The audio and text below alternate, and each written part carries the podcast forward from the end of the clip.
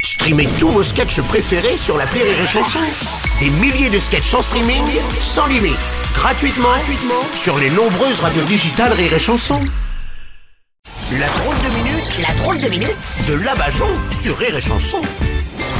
Aujourd'hui, on reçoit la porte-parole de la Chine qui va nous expliquer les restrictions sanitaires. Bonjour. Bonjour, vous voulez Covid-19 ou menu N4 Non, non, Non, qu'est-ce que je dis Le président, il a dit zéro Covid, pas Covid-19. Oui. Hein, ça dérange pas de vous refiler la salmonelle quand vous mangez dans un restaurant chinois, mais pas Covid. Avec le Covid, on a trouvé un truc qui faisait plus peur au gouvernement chinois que l'application des droits de l'homme. Ah bah, Écoutez, pourtant le Covid, il me semble que c'est Made in China, non Ah, vous connaissez un truc made in China qui dure plus de trois mois, vous C'est pour ça, ça fait peur. Bah oui. Écoutez, le gouvernement chinois, on veut bien tabasser du Tibétain, se Oh. servir du capitalisme de Hong Kong pour blanchir notre pognon, envahir Taïwan et soutenir Kim Jong-un avec ses tirs de missiles nucléaires. Mais pas de Covid, c'est pas de Covid. Oui. On est humain quand même. Oui, ah bah, pourquoi vous avez aussi peur du Covid Bah, on protège notre population, c'est tout. Vous avez vu combien on est en Chine. Hmm. Bah oui. On peut pas euh, cacher tous nos citoyens derrière une invasion russe. Oui. Alors on les confine. Couillon de Poutine. Si c'était pas pris les pieds dans le tapis avec son invasion en Ukraine, nous on aurait pu enchaîner avec Taïwan. Oh. Ah, La guerre c'est comme un film. Dès que le 1 il cartonne, tu tournes le 2.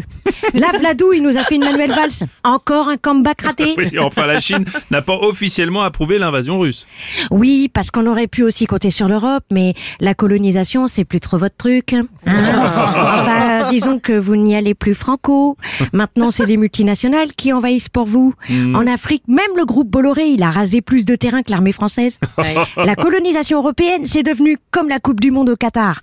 On crie au scandale devant les caméras, mais on regarde du coin de l'œil, au cas où il y aurait un petit moyen de gagner quelque chose. quoi. C'est ça, bah, vous allez loin quand même, hein, je trouve. Ah, en tout cas, plus loin que tous ceux qu'on a confinés. Ah, je rigole Humour chinois.